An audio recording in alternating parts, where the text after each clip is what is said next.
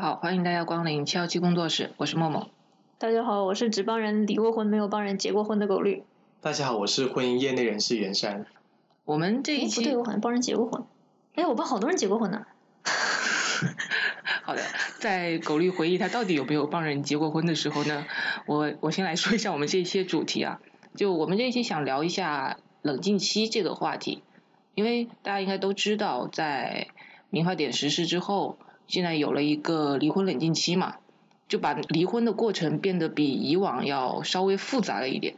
其实，就作为法法律从业的话，你们会觉得说，有了这个冷静期，离婚会变得更难吗？呃，其实这里有一个前提啊，因为我们是做律师的，所以一般如果是双方都同意的这种离婚，大概率是找不到我们的，因为他们自己去民政局领个离婚证就完了嘛。呃，找到我们一般都是有纠纷的，要打离婚诉讼的这种离婚，所以其实对我们来讲，可能反而是业务变多了，因为过去很多人就是直接呃去民政局离婚嘛，现在他可能觉得去民政局离婚，去第一次不够，还得去第二次，中间还得等一个月。等一个月的过程中呢，又有相当数量的人，可能就其中一方觉得我不想离婚了，那就从呃普通的这个协议离婚变成诉讼离婚，所以其实对我们来讲，反而诉讼离婚的数量变多了。如果作为一个普通的人的话，肯定第一反应会觉得，就是有了冷静期之后，对于一般来说，他第一感受肯定觉得是难的，因为之前两个人就是心一横。甩起脸来就跑去民政局就离婚了，然后证下就可以拿到手。但现在的话还要等，而且不只是就协议离婚的冷静期不只是三十天，其实三十加三十，就是头三十天呢是你们两个去没有人去申请撤回，OK，那么后三十天呢是你们要一起去拿，所以它其实是双重的一个障碍，其实一共是六十天的一个冷静期。其实关于这个冷静期，我记得之前也有看到过一个新闻嘛，好像说是在武汉吧。自从有了这个冷静期之后，大概保留了百分之六十的婚姻啊。我觉得是这样的，就是他统计的数据是，呃，原本去申请了离婚，后面又在冷静期内撤回了离婚申请的这个人数嘛，保护住了百分之六十的婚姻。但是呢，他没有统计另外一个数据，就是这百分之六十的人有多少人去起诉离婚了？因为两个人中只要有一个人就是非常坚决的说，我一定要离婚，那么他就有可能去法院起诉。那在法院起诉离婚呢？中国现在的这个司法的现状是，只要你铁了心一定要离婚。那你能能离婚的这个事儿呢？它只是一个时间问题，就是说你通过两年能离婚，还是你通过多少时间能离婚？不可能说一个要离婚，一个死都不离婚，然后就死都离不了婚的。那就是说，其实离婚冷静期这个制度，它在一定程度上还是呃抑制了一些冲动离婚吧，离了又后悔，然后又想复婚的那种，可能在离婚冷静期这这个阶段里面，他们就直接说哦，我们不离了，我们想通了这个样子。啊，其实不排除有这种可能性。就在在我姐妹群里面做过一个小调查，你姐妹是男的还是女的？女生子女，就是能结婚的人，我才问他们。好的。OK，就是我就问他们，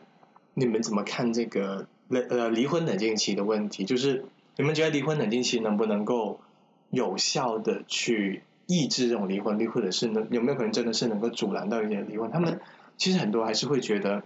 有时候在婚姻里面的话，确实是你有了这样的一个。屏障，当然不是那种很严重的情况下，就不是很严重情况下面有了这个时间让大家两个人先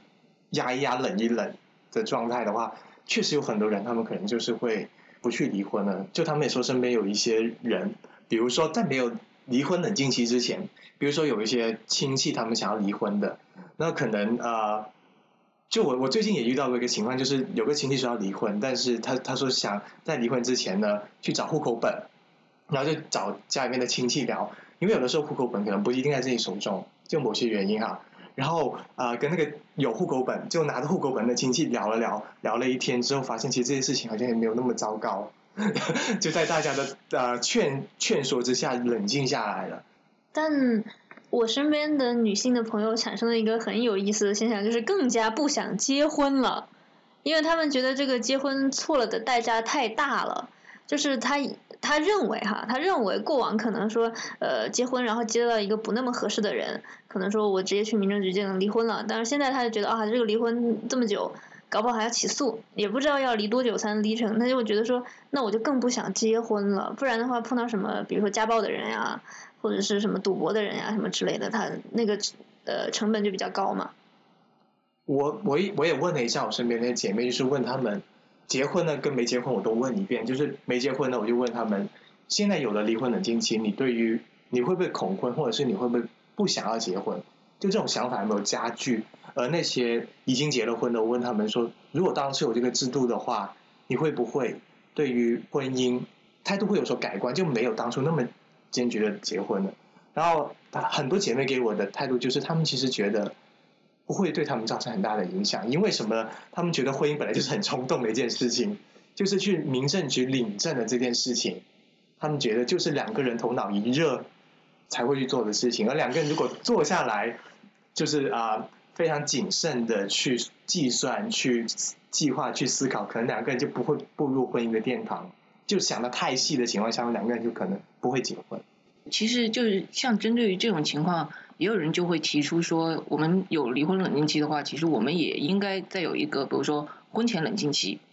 然后这样的话，就是让大家就可能更好的去思考，你到底需不需要进入一段婚姻。嗯，其实我觉得设立结婚冷静期还是蛮有必要性的。就呃，其实网上像像这样的思潮一直都非常的多，比如说一直都有一个成天分手的说法，然后也有人就是说婚前同居是非常有必要的，因为能够提前的了解彼此。那我自己呃。印象非常深刻的一个让我觉得可以一定要设置结婚冷静期是，嗯，因为我有一个朋友，然后他也是律师，他接了一个离婚案件，然后震碎了我的三观。就是在这个离婚案件中呢，是女方来找的他，呃，当时女方跟那个男生结婚才十天左右吧，就七到十天，那个女方就来找他，说我一定要跟这个男的离婚，死都要离婚。然后呢，当时他就去问这个女方说，到底是基于什么原因你要跟这个男方离婚？然后这个女方也不肯说，就他支支吾吾的，就是说什么呃生活习惯不一致啊，或者说哎呀本来也是闪婚呀，没考虑清楚什么之类的，他也没有说出很具体的原因，但他不肯说，那我们还是帮他离嘛。但因为虽然中国已经是在世界上来讲离婚是比较容易的一个国家了，但是呢，大家也可以知道一下，就是一般诉讼离婚第一次起诉，如果是一方死都不肯离，他一次起诉判离的概率是比较低的，很有可能是需要起诉第二次的。然后这个案件就是这种情况，当时第一次起诉离婚之后呢，因为女方这边只是很概括的描述，说这个双方生活习惯不一样，所以就想要离婚。然后男方那边就说啊，我们感情基础很好呀，我们这个才刚刚开始，我们还可以再磨合一下，等等吧。总之就是各种想要挽回的态度。然后第一次就没有判离。后来呢，回到律所之后，我们就又聊起这个事儿，然后那女生就特别后悔。嗯，后悔什么？他说，哎，我应该告诉你们，就是为什么我想跟他离婚的。然后我们跟他聊之后发现啊，原来是这样的，就是这个男方啊，他有一个习惯，就是他睡觉一定要跟他妈妈睡。这个男方已经快三十岁了，但是他每天晚上睡觉都要跟他妈妈睡，所以两个人因为他们没有婚前同居过，所以这个女方不知道他有这个习惯，然后结婚之后就变成了三个人晚上要睡在一张床上。我们就先不讨论他生不生得出来孩子的问题，就无论如何都很别扭嘛。对于这个女方来讲，每天要跟婆婆睡在一张床上，这个手脚都不知道往哪放，然后她就觉得这个事儿完全无法接受。他就想要跟这个男方和这个男方的母亲谈一谈这个事儿嘛，结果发现男方全家都认为这个事儿正常的不能再正常，他觉得你这个你这个儿媳妇怎么这么怪啊？你怎么能把妈妈从床上赶下去？这样，然后双方就是这个三观完全的就搭不到一块去，以至于这个女方觉得过不下去了，就一天都过不下去。然后听完这个故事之后呢，就我们当时当然是很惋惜，因为如果他当庭愿意把这样的一个情况讲出来的话，我们相信他一次起诉判决离婚的概率会大大的升升高。然后第二个呢，也是说啊，突然就觉得说，哇，这个结婚真的要有点冷静期，就可能跟离婚冷静期一样，就先去民政局挂个号，挂完号你过一个月先共同生活一下，生活完了之后发现还不合适，你就不用去背一个二婚的名头嘛，对这个女生来讲。啊，我我发现哈，就是啊，我身边很多的姐妹，她们结婚的时候，就我们我如果我们尚且啊不从制度层面，不从正式的制度层面去讨论冷静期的问题，其实我觉得有一个很好玩的东西，就是大家经常是先登记结婚，然后再去考虑后面的一些仪式的事情，比如说婚礼啊，还有啊一些什么宴请大家，反正各种各样的事情，它它一般都是后置于所谓的那个登记很久很久之后的事情。但其实我在想，啊，为什么大家不会更多的是先去，比如说两家人先订立一个婚约，然后一起去计划酒席的事情，等计划到这个事情呃有眉目了，比如说两家人发现在一起能够谈，能够坐得下来谈得了事情，而且发现两家人之间能够比较和谐的相处了，再去登记，就这样子的一个过程。我个人认为可能会对于两个人呃就两家人彼此的磨合、彼此的了解会更有好处，而不是先领了证再去考虑这些事情。而我认为应该是先去做这些事情，最后再去考虑要不要领证。领证应该是放在比较后的地方。等一下，我要我要搞清楚一下这个问题，就是在你了解的这些人的情况中，他们结婚这个事儿是怎么样的一个程序啊？就是他们啊、我我说那种结婚当然是法律意义上面的结婚，就去民政局登记。很多人是登记完了之后，比如说过个可能半年或者是一年左右再去摆那个喜酒，而很多很有很多的人在这个时候才发现，在谈到婚礼啊，在聊很多细节的时候，才发现对方的家人原来是那么的不能接受，或是对方原来有很多地方自己是不能够接受的。而且到那个时候，两个人其实已经是夫妻，这个时候再来谈离婚的事情，就有很多的麻烦。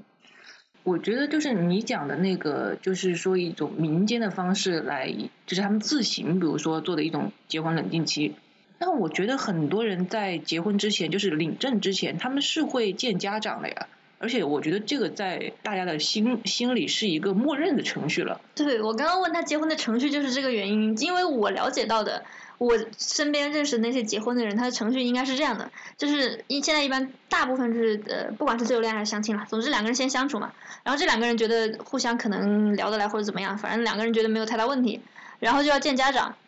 就男方女方都要互相去对方家里，比如说吃饭或者干嘛之类，要见对方的家长，然后家长也觉得好像这个人没有什么问题，然后会有一个提亲的程序，就是男方的不管是父母还是其他的什么人，总之要到女方家里去提亲，说啊我们这个两个孩子怎么怎么样，我们是不是可以把这个结婚这个事儿提上日程了，然后才会有后面的这个事儿，所以我就觉得是不是各个地方的这个程序不太一样？因为在啊广东这边，我身边了解到，确实很多人都是就是两个人，他们也会见家长，但是那种见家长的，就大家一起吃个饭啊什么之类的，就是对于很多的问题，大家聊的就还没有登记之前，大家聊的地方不会聊特别的深入，而很多时候是等了登记之后，所谓的大家都是一家人了，再来开始谈啊、一些啊、比如说可能小孩啊、婚礼啊，或者涉及到很多的财产方面的一些问题，就经常出现这样的一个，有时候我自己也觉得很诧异，为什么这些事情可以这么后置于婚姻登记，而不是前置于婚姻登记？对，而且这个事儿我也觉得是很奇怪，是我们各个地方可能不太一样的。我们那边一般登记是比较靠后的事儿，就他们会认为说，因为事实婚姻这个东西在中国存续了很久嘛，所以有很多的就是长辈会认为说，摆酒席昭告天下，这两个人是一对儿，会比做结婚登记更重要。对我就是觉得，如果能够就是大家能够在登记之前，能够把这一步给走走完，能够走得下来，我觉得如果能够熬过这一步，尤其是能够熬过婚礼彼此之间协商这一步的话，再去登记的，我觉得两个人的关系会相对而言没有遭遇那么多的麻烦事情我。觉得你的问题解决了，你你找一群武汉的姐妹，然后你的问题就解决了。谢 谢谢谢。就其实刚刚听听你们两个聊，就会发现说，其实，在民间已经有就是所谓的婚前冷静期了，就是大家其实已经在实施这个行为了，只是说跟可能跟离婚冷静期不一样，它没有一定把它上升到了一个制度的层面。嗯，我觉得是看具体情况的，就是如果是比如说小朋友比较，也不是小朋友了，就年轻人比较听长辈的话的话，他就会履行这一整套的手续嘛。但是也有很多就是可能他就觉得说我不想听长辈的，我就想跟这个人结婚，你管我那么多，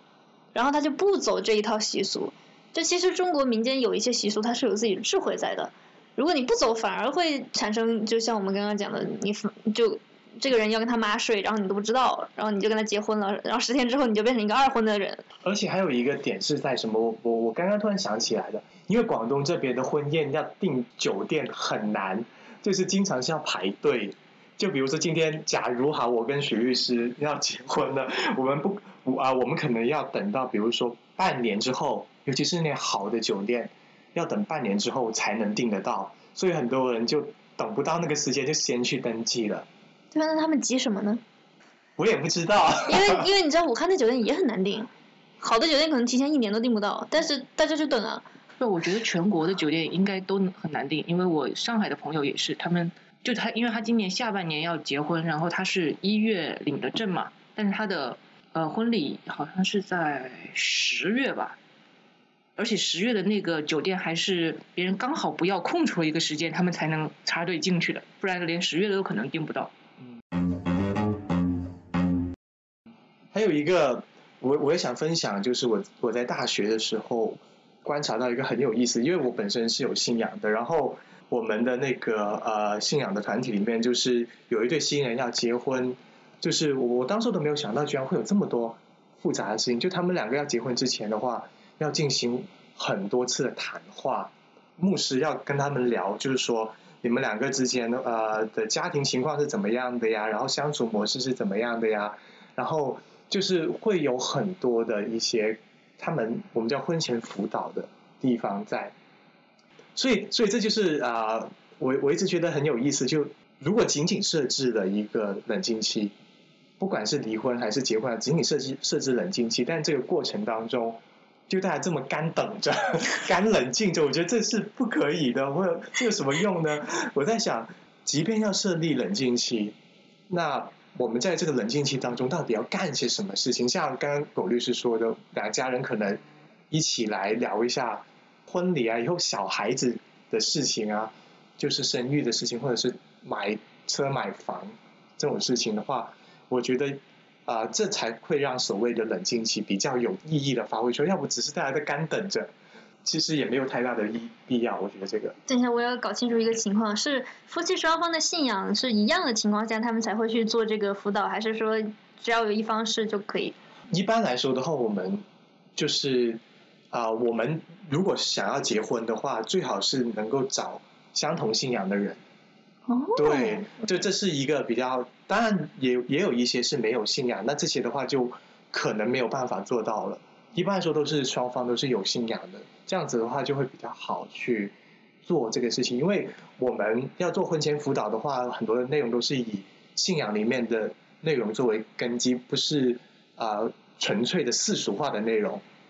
其实我觉得袁山之前讲的那个就很有道理嘛，因为他说，无论是说现在已经有的离婚冷静期，还是说我们在聊的这个结婚冷静期，其实它并不是说只是一个时间放在那里，就感觉是说你们自行的让时间解决一切问题这种感觉，就跟这个冷静期，它其实应该是需要出台一些，比如说配套的措施啊，然后来解决这种相关的问题。其实我小小研究过这个问题，就有一次我路过了某一个培训机构，然后我看到上面说收费好像三万左右吧，就是啊专门培训那个叫做婚姻家庭咨询师啊，对，婚姻家庭咨询师大概收费三万左右。我当时在想，天呐，怎么会有这样的一个职业呢？我之前好像都没有听过，因为之前我只听过心理咨询师嘛，没有听过这个婚姻家庭咨询师，然后我就去。啊，淘宝上问了一下，那个淘宝上的那个人，我发现他的价格真的很公道。他说三千块钱，就是呃，如果你来上课的话，就八千块钱，就是他们有网课嘛，不上课直接三千块钱拿证。我说什么证啊？直接就给钱就可以拿。他说这个你不用担心，这是我们经过认证过的证。我说这也太假了吧。后面我就去问了一些这心理学方专业的朋友，他们啊也帮我查了一下，他们就说其实这个证。啊，很早就已经被 cancel，已经被取消掉了。他跟那个心理咨询师的那个资格证一样，早就已经是没有了。但现在就是好几个那些科研机构，还有一些培训机构，他们就联合起来，就做了这样的一个叫做婚姻家庭咨询师这样的一个资格认证。其实只是一个民间的认证，就从这一点就可以看出来，这个婚姻家庭。咨询或者婚姻家庭辅导的这样的一个制度这这方面，我觉得其实有点鱼有点鱼龙混杂，就是或者是有一点不正规，就感觉好像很呃，真的好像很多人都在做这件事情，收费还挺高的，但是好像总是觉得有点怪怪的，所以我猜哈，就是因为这个原因，有很多的那些什么所谓的女德班，其实很多女德班都是打着婚姻培训的或者婚姻辅导的方式在运作的。他们就为很多这些所谓的要进入婚姻或者已经在婚姻当中的一些女性，去培训他们怎么样可以经营好一段婚姻，但他们的很多思想当然都是有糟粕的，比如说什么打不还口、骂不还手啊，呃，甚至要厕所洗干净到可以舔的程度，什么这肯定是糟粕。但是我就觉得民间好像已经其实在想办法去填补这个冷静期的呃所谓的这样一个制度真空，但就是因为缺乏了一些比较。我觉得比较正向的引导，就导致他很奇怪。真的，其实市面上有很多这种很古灵精怪的婚前辅导跟婚姻辅导的东西，就没有正式的啊国家制度去让告诉大家怎么冷静，就会有一些假先知或者假的啊大师告诉你该怎么冷静。就我听下来感觉，因为目前在离婚冷静期这一段确实是有一定的空白嘛，所以呢，有一些确实挺先知的感觉，发现了商机。然后就往里面开始投入这个样子。这个故事告诉我们在很多领域最好还是要有一点公权力的介入，不然市场这些这只看不见的大手就不知道把你推向哪个黑洞。就马桶为什么要能舔啊？我真的不能理解。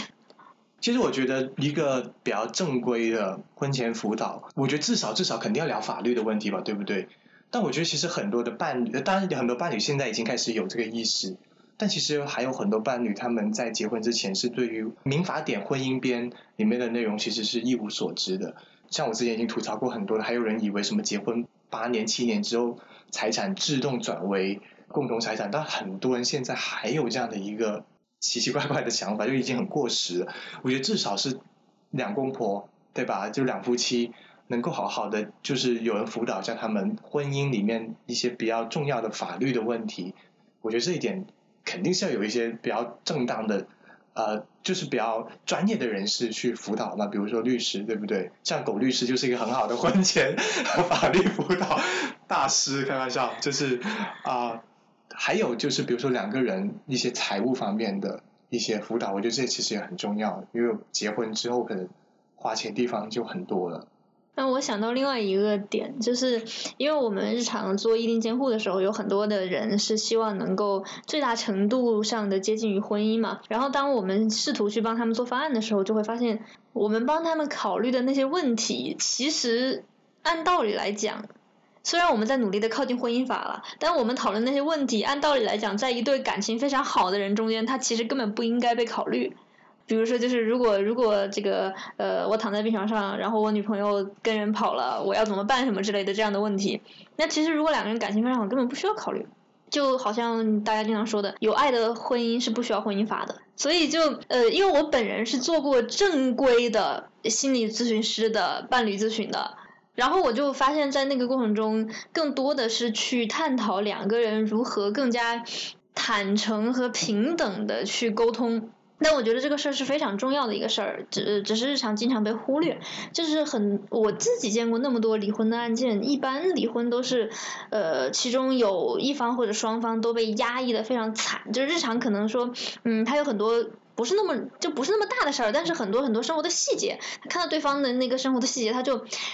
难受，他就觉得这个这个地方不对，但是呢又。出于各种各样的原因吧，可能觉得啊这小事不值得说，或者说说出来之后他肯定会生气，是等等啊，有个就各种这样的想法，然后他就这个呃不爽的这个感觉一直闷在心里，一直不说，一直不说，一直不说，然后经年累月，因为婚姻按道理来讲应该是要走很久的嘛，经年累月下来，最后到了某一个临界点，然后双方爆发，你就会看到这个忍了很久的这个人，他会变成一个就像一个炸弹一样，就你随便弄点什么，他就马上能爆。